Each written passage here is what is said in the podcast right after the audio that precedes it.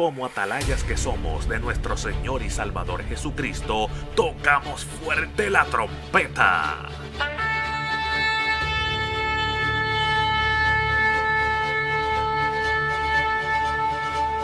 Con mensajes de alerta, somos Aplastado Podcast.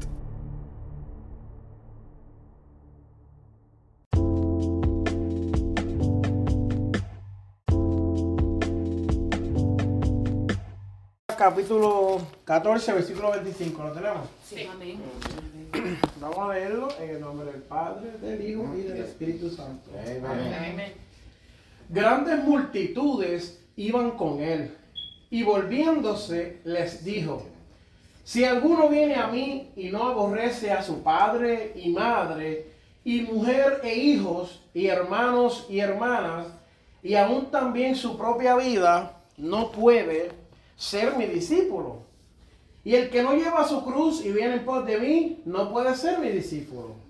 Porque ¿quién de vosotros queriendo edificar una torre, no se sienta primero y calcula los gastos a ver si tiene lo que necesita para acabarla?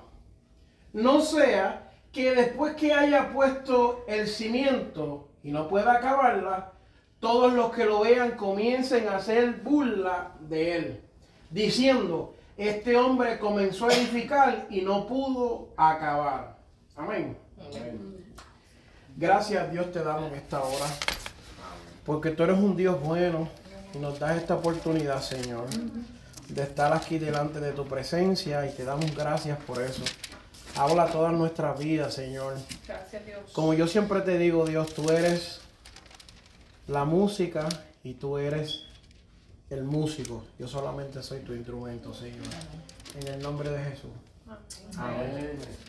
Pues mira, cuando, cuando la hermana me dijo, mira que la... Yo digo la pastora, pero es la doctora. Cuando la, Ay, ya mismo llega ahí también. Ya mismo llega ahí. cuando la pastora me dijo, y yo le dije, ah, ven, dale, vamos, eso es lo que me gusta a mí. Me gusta hablar de las cosas del Señor, me encanta, me encanta. Como muchas personas. Yo creo que alguien que no haya tenido una experiencia súper negativa con la iglesia y tú le presentes el plan de Jesucristo y lo que es Cristo y la iglesia, le gusta. Porque es gufiado, es agradable, es chévere. Decir que vamos a sentarnos a cantar como unos locos y a llorar y a gritar con voz en cuello y, y desahogarnos y sentir algo bonito, eso a todo el mundo le agrada. Le agrada tanto que hacen conciertos donde el cantante cantando pone el micrófono y la gente le cantan todas sus canciones. Cuando te decimos, te vamos a escuchar porque tienes necesidades y tienes situaciones, eso gusta. Porque a quién no le gusta que lo escuchen, a quién no le gusta que le hable, uno hablar y que la persona le preste atención. Y no solo que le preste atención, sino que diga, voy a estar orando por tu petición. Que si papá está enfermo, que si mamá, que si el perro, que si el gato, y tú le contestes, vamos a orar por esa situación. Tengo una situación y uno se siente ahogado, uno se siente asfixiado, uno se siente con la agua hasta el cuello y alguien te diga, Cristo es la solución. Eso te da tanto ánimo y tanta fuerza. Y es, es tan, como digo yo, tan popular ser cristiano. Poder ir a un sitio y decirle, Dios te bendiga, God bless you, es como, como un tipo de guillecito que uno tiene. Porque uno dice, God bless you. ¿Sabes? Tú estás esperando que el cajero te hable para decirle, have a blessed day, tengo un día bendecido. Estás esperando que el día la gente tenga una interacción, ¿verdad? Para tú decirle, wow, qué grande es Dios, ¿verdad? Estoy bendecido, estoy, Dios está haciendo cosas en mi vida. Eso es algo bonito, eso creo yo, ¿verdad? Las veces que Dios nos toca, nos habla, nos, nos convence, salimos corriendo a llamar a la gente, Hacho, mira, Dios me habló. Dios dijo y que, mira, tengo llamado y me profetizaron y me hablaron y la canción me tocó y me identifiqué y lloré y me bajó el moco y yo ahí estaba adorando a Dios eh, y tú dices, wow. So, la iglesia no es mala. Cristo es malo. Pero tenemos un choque de lo que es la realidad con lo que es las expectativas que tenemos. Porque yo diría, yo voy a la iglesia y voy a levantarme súper conectado. Y me voy a levantar con la batería en 100%. Y me voy a vestir y la ropa va a estar planchada mágicamente. Y me voy a meter a bañar como los Jetsons y me meto por una puerta y salgo por la otra y salgo bañado. Y llego a la mesa y me dan comida y desayuno y yo no tengo que hacer ningún esfuerzo y llego a la iglesia. Pero no es así. Y, yo voy a la iglesia a dar mi mejor adoración y yo quiero, yo quiero adorar y quiero, quiero romperme. Y vemos la serie de Chosen que está bien popular, donde te muestran las historias bíblicas, y tú dices, si yo tan solo diera al maestro, yo tocaría su manto, y tú acá te haces la película, y tú ves a, Bartimeo, y tú ves a, a, la gente, ves a Mateo cuando el Señor lo llama y él sale, y sale corriendo, y te dice, wow, si yo estuviera en, esa, en ese momento, yo también saldría corriendo.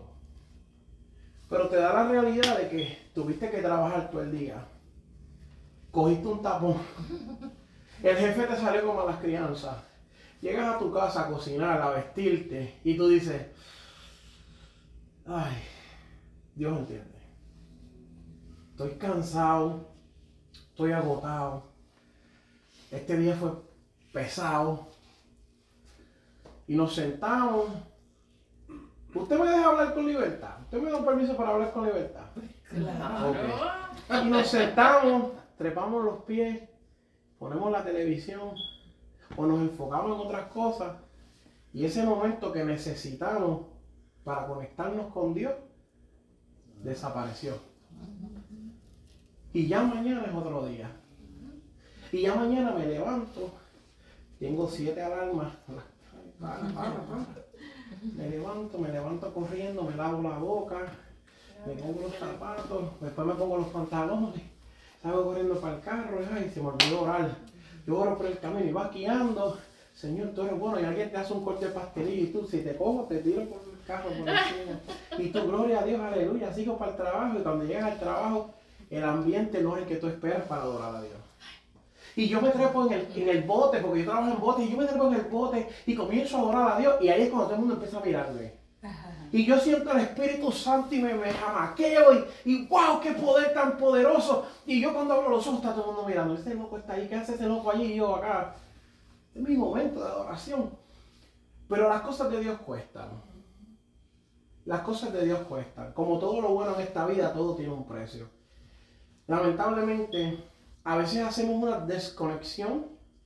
Nos desconectamos de lo que es el verdadero Dios y el Evangelio con lo que es nuestra expectativa de la realidad. ¿Qué pasa? Estamos viviendo y creemos que porque tuvimos un día malo, ya no podemos adorar a Dios por la noche. Ahí es donde el Señor dice, tienes que tomar tu cruz. Por eso es que Él dice, Él no le está diciendo, deja a tu marido, deja a tu esposa, deja a tus papás, olvídate. Él no está diciendo eso. Él lo que le está diciendo, y lo voy a traducir en español a Roya Bichuela, Él le está diciendo, no permita que ellos te detengan a alcanzarme a mí. Que si los hijos, que si los vecinos, que si todo el mundo va a conspirar en tu contra. Usted no sabe cuán difícil se me hace a mí levantarme un domingo por la mañana y encontrar las medias. Y que las medias macheen, esa es mi guerra. Es una guerra a, a que yo sudo y empiezo a estornudar y me da alergia y me da dolor en la garganta y, y yo digo, Dios mío, ¿por qué estas medias siempre son tan rebeldes? Ayer me tuve que poner una, una media de Superman y otra de Wonder Woman. Yo iba frustrado por el camino. Yo decía, ¿por qué estas medias no se quedan juntas? Entonces me dan ganas de envolverlas así y tirarlas así mismo en la lavadora porque ellas se sueltan y, y se pierden. Pero cuando tú dejas que todas estas cosas te detengan. Ahí es lo que se cumple, eso es lo que está diciendo. No estás tomando tu cruz y estás siguiendo al maestro. Entonces, hay una parábola en Mateo, capítulo 14, que habla y dice que un hombre encontró una perla en un, en un, en en un terreno. Y este hombre iba caminando, y yo me lo imagino caminando. Imagínense que usted va para el carro y se encuentra una perla. Tal vez la perla no tiene tanto significado para nosotros. Te encontraste una tarjeta de crédito con tu nombre. O te encontraste una paque chavo ahí al lado de la puerta. Entonces tú vas a abrir la puerta y tú, tú abres la puerta y tú como que... Y te montas y tú, mira, esto es chavo. Y no hay nadie. Y tú buscando. Y yo digo, este hombre encontró este tesoro.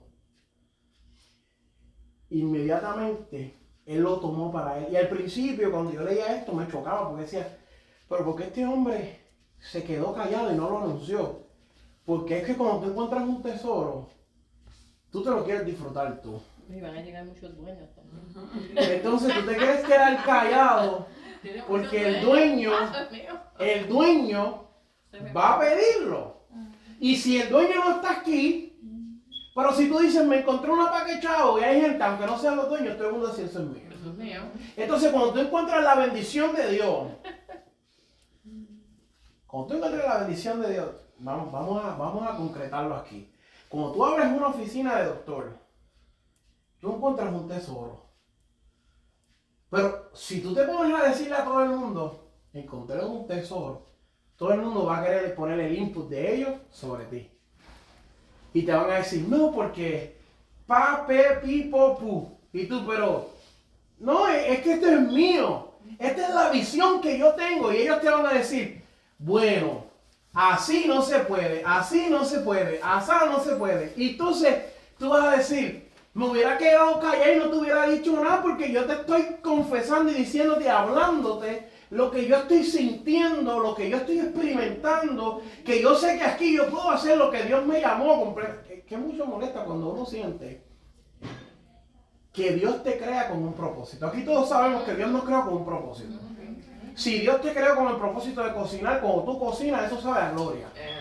Si Dios te creó con un propósito de cantar, cuando tú cantas se escucha la gloria. Si Dios te creó con un propósito de ayudar, cuando tú ayudas la gente ve la gloria. Si Dios te creó con un propósito de servir, cuando tú sirves se ve la gloria. Y tú dices, wow, nadie tiene que llamarte, nadie tiene que ponerte el dedo, señalarte, ungirte, porque eso Dios te creó con eso. Y cuando tú estás así, dices, wow, ese es tu tesoro. ¿Y qué pasa? Cuando tú tienes ese sentimiento, siempre va a venir gente a querer mandar y a pedir y, y a decir, eso es mío. Ese tesoro es mío. Por eso es que si lo juntamos con estos otros, Jesús está diciendo, la cruz es tuya. La cruz la tienes que tomar tú. Y tú te tienes que negar. ¿Tú sabes lo que te tienes que negar? A escuchar a las demás personas que no están dentro de tu visión. ¿Que no escuchas críticas? Claro que sí las escucho. Pero ¿cómo yo voy a escuchar críticas constructivas de alguien que nunca ha construido?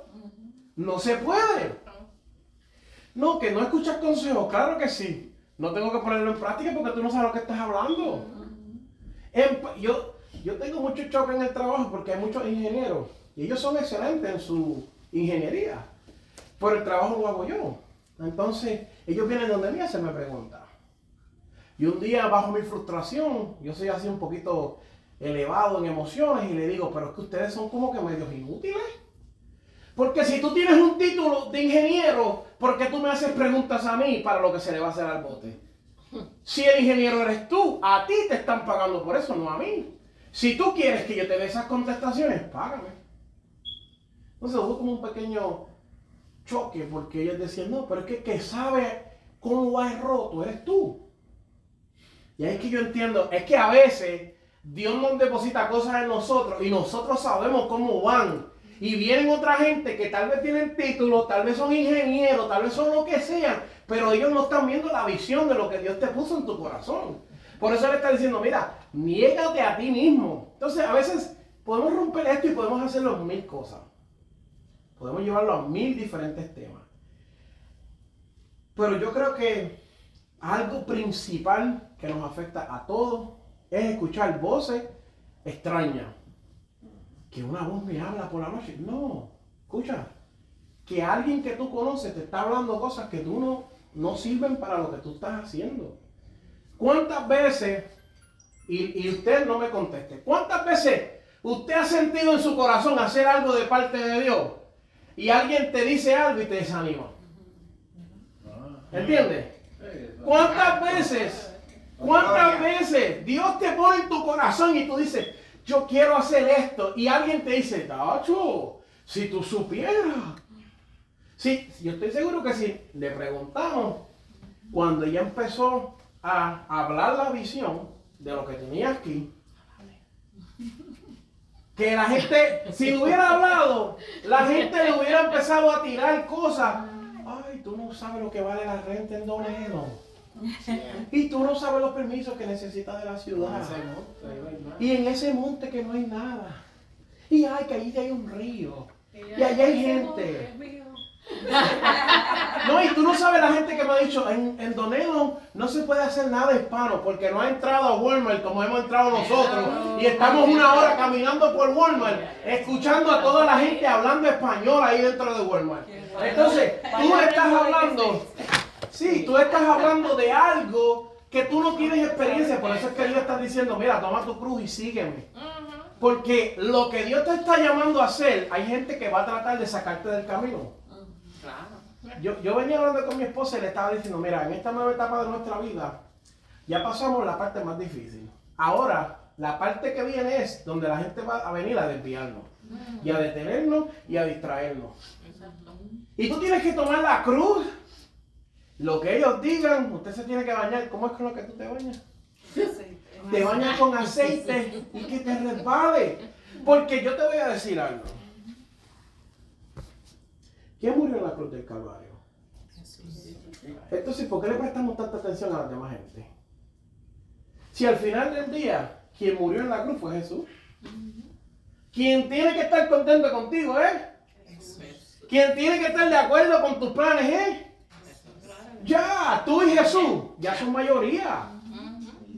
Tú y Jesús, ya son la mayoría. Entonces él está diciendo, toma, este hombre toma esa, esa perla, ese tesoro. Te voy a decir más. Cuando nos vamos a la, a la parábola antes de, de, la perla, hay uno que encuentra un tesoro. Y dice que lo escondió y se lo quedó para él. Para él mismo disfrutárselo. Cuando hablamos de la perla, él dice que compró el terreno para él.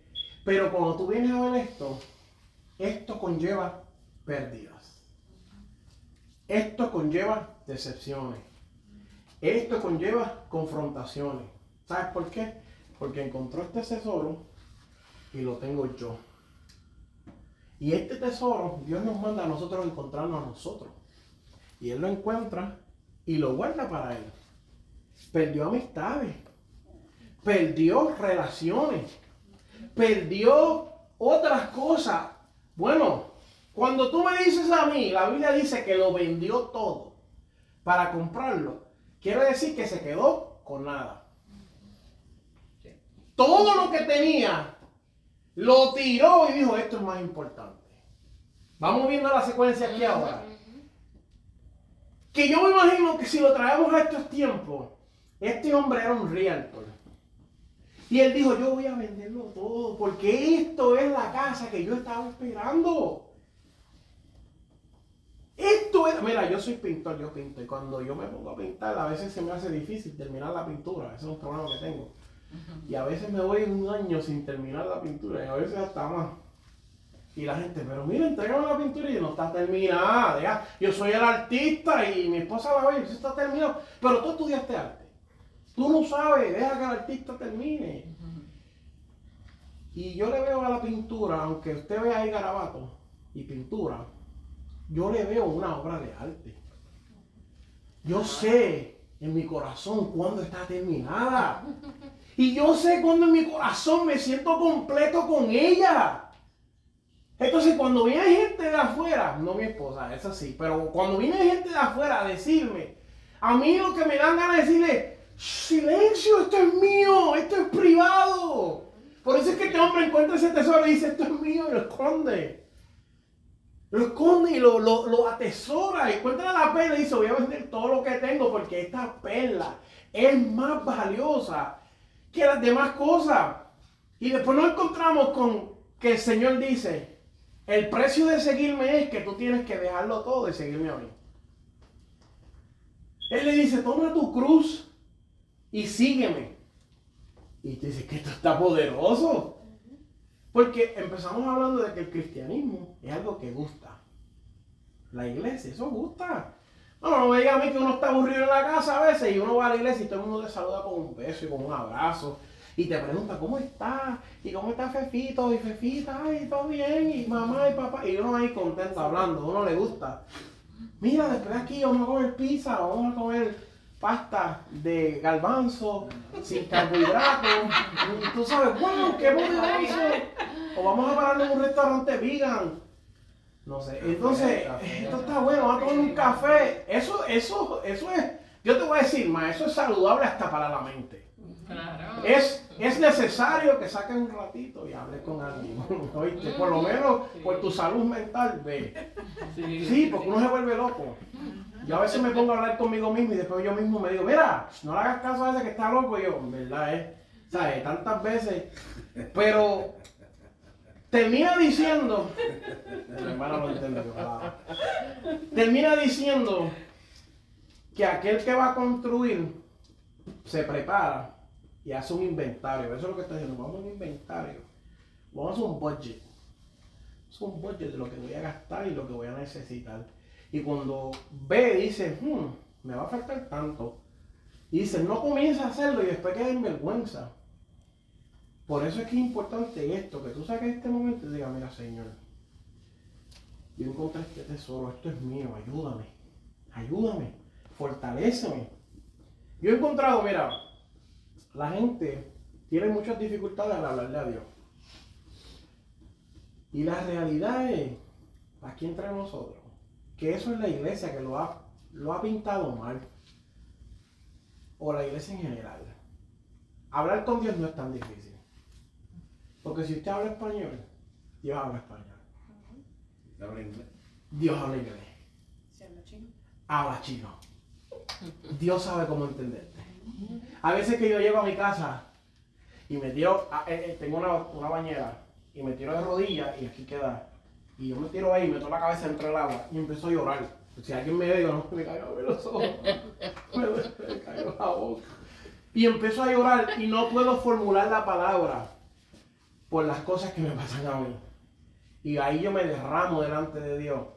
Y yo sé que ese idioma, este, como digo yo, bebé balbuceo, Dios lo entiende. Y en ocasiones he estado ahí, muchacho, uf, y siento que Dios me abraza y me levanta y me fortalece. Y digo, pero ¿cómo es que Dios entiende lo que yo estoy diciendo cuando yo no hice lo que estoy diciendo? Yo lo que estoy expresando el, el sentir de mi corazón y de mi alma y Dios lo está entendiendo. Por eso yo les digo, es bien bonito la foto popular que nos han vendido del Evangelio. Pero la profundidad de Dios es más bonita. Poder hablar con Dios, tú estés en Walmart, estés en Aldi, estés en Winn-Dixie, estés en el carro, poder hablar con Dios vale mucho más que estas otras cosas. Y te dirá, bueno, pero yo siento en mi corazón que a veces nosotros permitimos que otras personas, otros comentarios, sean distracciones para lo que Dios nos ha llamado. Y a veces, yo, yo quiero que usted haga ahora mismo un inventario en su mente y me diga por lo menos tres cosas que usted se veía, ha- no se diga usted mismo, no me lo diga. Usted mismo se veía haciendo y no las ha alcanzado. Haga, haga el inventario a ver si lo que yo estoy hablando es tirando piedras a la luna o si es real. Y haga un inventario si usted tiene tres cosas en su mente que usted dijo, yo, ya yo me veía haciendo esto. Entonces ahora mire la, mire la razón por la cual usted no las alcanzó. No fue porque hubo una catástrofe mundial que detuvo el mundo entero.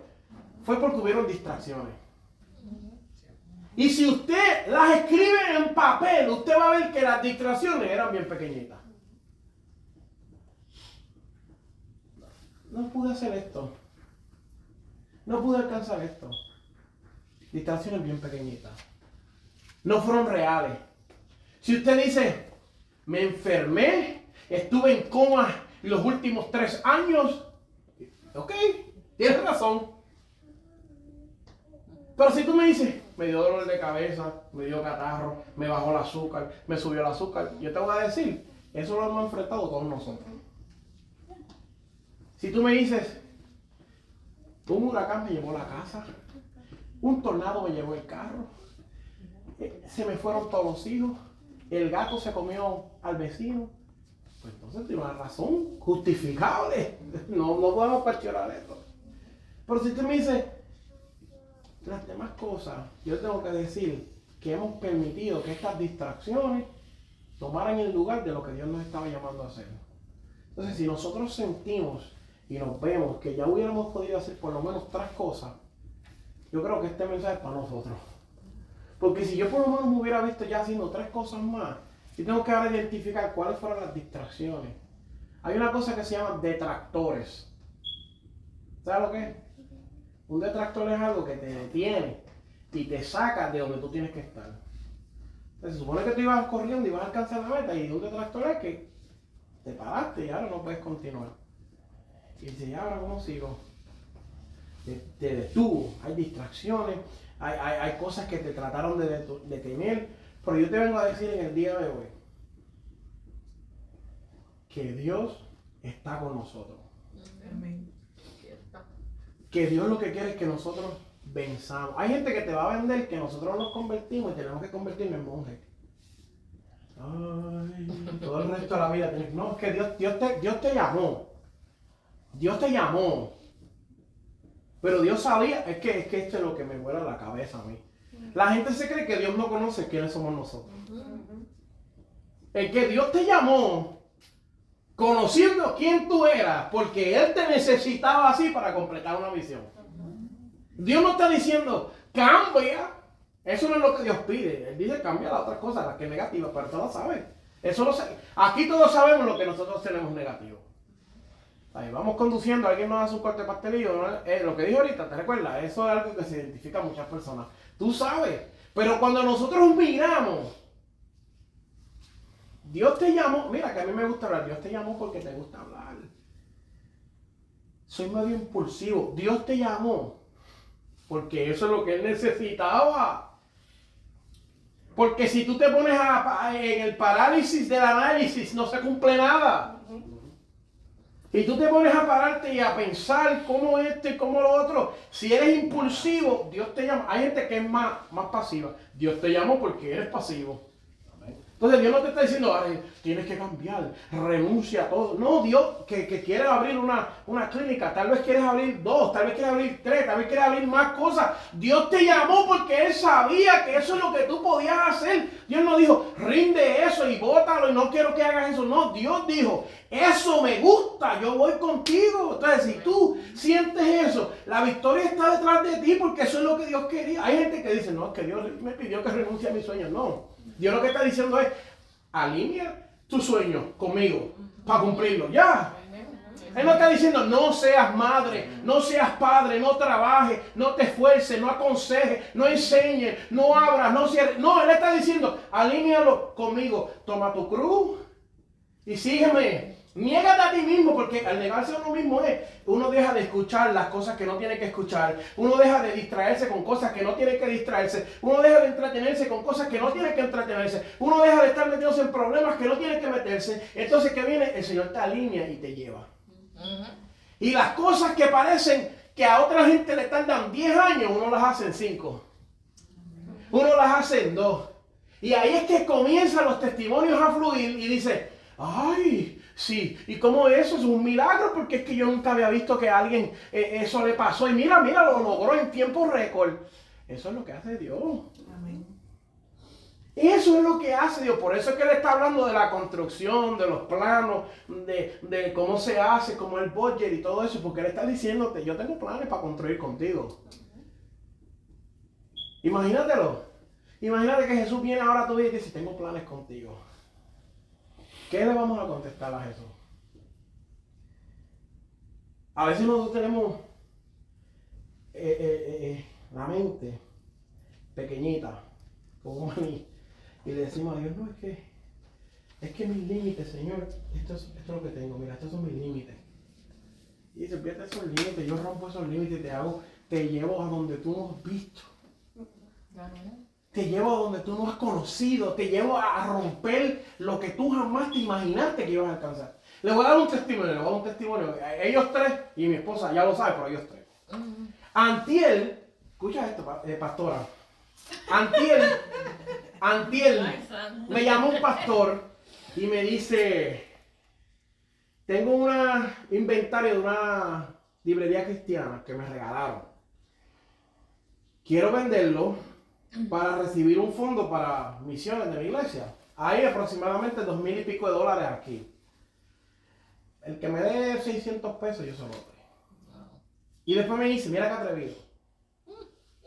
Me dice, es que Dios me puso mi mente a ti. Y yo miré la cuenta de banco, negativo 600, y yo no, esto no es, eso no soy yo. Los chavos no van a salir de mí, ya yo hice mi budget. Y, y yo empecé a tocarle, y José, nos vamos 50-50. José no podía. Le hablé a los hermanos, no podía. Y de momento, mm, hablando, se lo dije a tal de persona. Y un día recibo una llamada. Hello, yeah, hello, can I speak Victor? Y yo, ¿tú me estás hablando en inglés? Sí, soy yo. Me dice, tú eres un evangelista. Y yo, bueno, yo evangelizo. Y me dice, "Hmm, es que Dios me está diciendo que te mando un dinero. Pero no me dijo cuánto es, cuánto tú necesitas. Y yo, me pagar el carro. Hmm. Me dice, no, porque es que Dios me dijo que hay una bendición de una librería que es para ti. Y yo me quedo? "No, espérate, tú estás poderoso. Y yo, ¿qué, qué tú dices? Porque rápido me, el taco hasta aquí. Y yo, ¿qué tú dices? Me dice, sí, que me digas cuánto es que te quiero bendecir, te voy a enviar los chavos ahora por cel. Tanto. Ok, mi esposo te lo va a ahora. Y yo me quedo ahí. Y el hello, y yo. Hello, sí. Sí, estoy aquí. Estoy aquí. Y me dice, porque es que queremos sembrar para que la obra siga. Y digo, no, ¿qué es esto? Y me dice, vamos a orar por ti. Yo, pues claro, ora, ora y chacho, bendíceme, bendíceme, bendíceme ahora. Oró por mí. Wow. ¿Y por qué es esto? Y le digo a mi esposa, y ella me dice, ¿pero qué? Y mi esposa es bien este, ob- objetiva, objetiva. ¿Y quién le dijo? ¿Y, y, y cómo él sabía? Yo sé que él me llamó y me pidió cuánto necesitaba. Y le dije. Y me contestó esa petición. Y yo digo, wow, a la verdad que uno se queda bobo de las cosas que Dios puede hacer. Sí, sí, sí, sí, sí, sí. Porque uno dice, yo, yo, no puedo. Voy a mi, a mi gente. Al momento no podíamos. Wow. Y yo digo, esto está malo. Yo decía a mi mente, Señor, pero yo cuestionando a Dios, es que no entendía todavía, no había visto la visión que venía de camino. Y decía, Señor, ¿para qué tú me permites encontrarme con esta bendición si no la voy a poder coger? Es que Dios me estaba diciendo, no es con espada ni con Ni ejército, ejército. es con mi espíritu. Entonces yo decía, es que no lo puedo entender. Y estaba, el hombre me llama de otro estado. Y yo Wow. mire, 931, y yo, hello. Y un americano moreno. Y me dijo, cógelo todo para ti. Eso es para ti. Si tú me quieres enviar algo a mí, yo lo cojo. Si no me quieres enviar nada, amén. Wow. Amén. Amén, amén. Mira. Entonces, cuando nosotros miramos las cosas de Dios, lo único que tenemos que hacer es confiar en Dios. Wow, wow. Qué Así que yo quiero, en este momento, Tremendo, tremendo. la mamá de la pastora nos dijo, Ay, nos santo. dijo que oráramos por ella, que oráramos por este lugar. Yo sé que las cosas difíciles cuestan trabajo. Las cosas buenas Sí. tienen dificultades y cuestan trabajo. Eh, todo en la vida es difícil, todo. Pero las cosas buenas tienen dificultades, cuestan trabajo. Cuando hacer las cosas buenas, uno encuentra cuatro trabas, cinco piedras. Cuando uno va a hacer las cosas malas, uno se va, pero en, en la autopilot. Yeah. Así sí, porque cuando uno hace las cosas malas, usted sabe tan fácil que hacer algo malo. Cierto. Uno hace las cosas malas con tanta facilidad. las consecuencias. No, Ah. muchacho, el golpe es. Y uno, uno se enfusca y de momento, ay, ¿qué hice? Las metidas de pata se pagan con sangre, chavos y tiempo. Sí. Mi mamá decía, vas a llorar lágrimas de sangre. Ay, Entonces, cuando son las cosas buenas, pasan trabajo. Pero yo he aprendido que todo lo bueno cuesta trabajo. Si es bueno, tiene que costar trabajo. Mientras más tiempo dure obtenerlo, Sí. Nunca, le voy a dejar esto, mire. Nunca nada que Dios te ha puesto en el corazón que valga la pena pasa fácil. Todo cuesta sufrimiento. Tú lo sufres. Todo lo que Dios te pone en tus manos, que va a cambiar vida, que va a transformar personas, que va a hacer una diferencia en lo material y en lo espiritual, te cuesta angustia. Y angustia es un dolor intenso que, que tú te sientes que te vas a morir. Tú, ay, Dios mío, ¿qué voy a hacer? Eso está naciendo lo que Dios te dio. De ahí, de ese punto, de ese dolor, de esa angustia. Es que a la gente no le gusta que uno le hable de estas cosas. Si yo te digo ahora mismo, Dios te va a bendecir, chim, bum, va, que viva la alegría. Ah, gloria a Dios, eso es lo que yo quiero. Pero cuando uno le dice de la angustia que tú estás sintiendo, que siente que el mundo se te va a caer encima, de ahí es que va a salir lo que va a cambiar las naciones. Eso no me gusta. Eso está fuera. Pero de ahí, de ahí es que sale, de ahí es que sale lo que vale la pena. Porque cuando tú sufres, tú proteges. Y ahora, ahora mira, me trajo esto a la mente. Cuando uno da luz, ¿verdad? Las mamás que han dado. Mira, pero es que yo tengo un libro que yo estoy escribiendo que me está causando angustia y hablo y hablo acerca del parto. Yo estudié porque tengo dos nenes.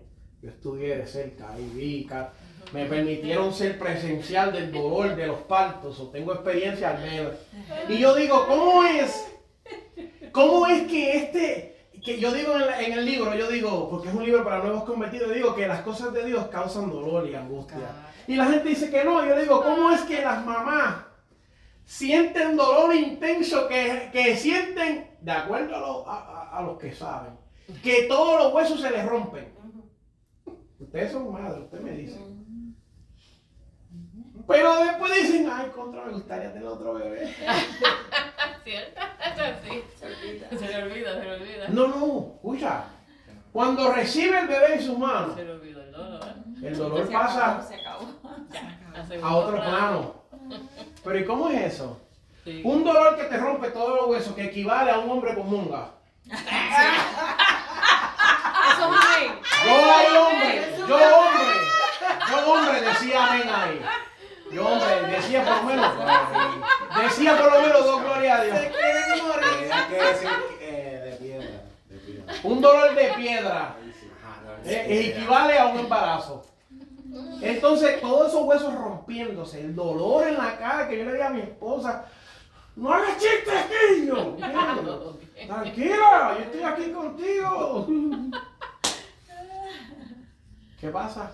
Cuando recibió el bebé en sus manos, se lo olvidó. Y después es más loca que me dice, me gustaría tener otro. Pero tú no te querías morir allí. Gritaste, te pusiste colorada. Exacto. Dios está hablando. Dios está mostrando. Y ese es el dolor que sentimos por las cosas de Dios. A veces nos duele, nos quebranta, nos rompe en pedazos. Y después nosotros decimos, yo quiero más. Yo quiero entrar más profundo. Ah, que la gente. A mí me choca. A mí me choca. Usted me perdona. Yo voy a hablar con sinceridad. A mí me choca que la gente se deje que lo saquen de la iglesia otra gente. A mí que me escupan. Que me calumnien. Que digan lo que quieran de mí.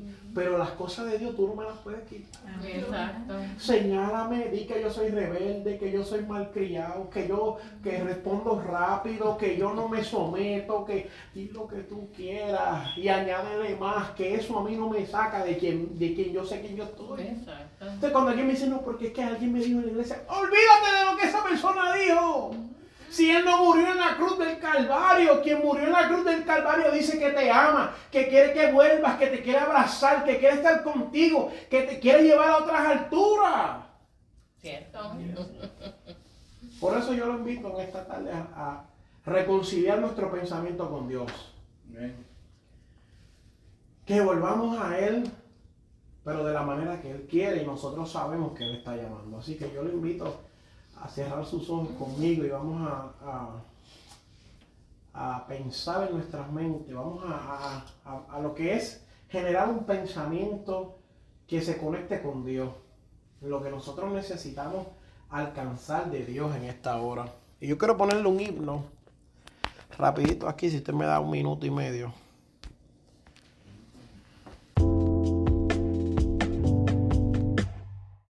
Este programa fue presentado por Aplastado Podcast, porque como atalayas que somos de nuestro Señor y Salvador Jesucristo, tocamos fuerte la trompeta. Con mensajes de alerta y sin ningún temor, porque si Dios con nosotros, ¿quién contra nosotros?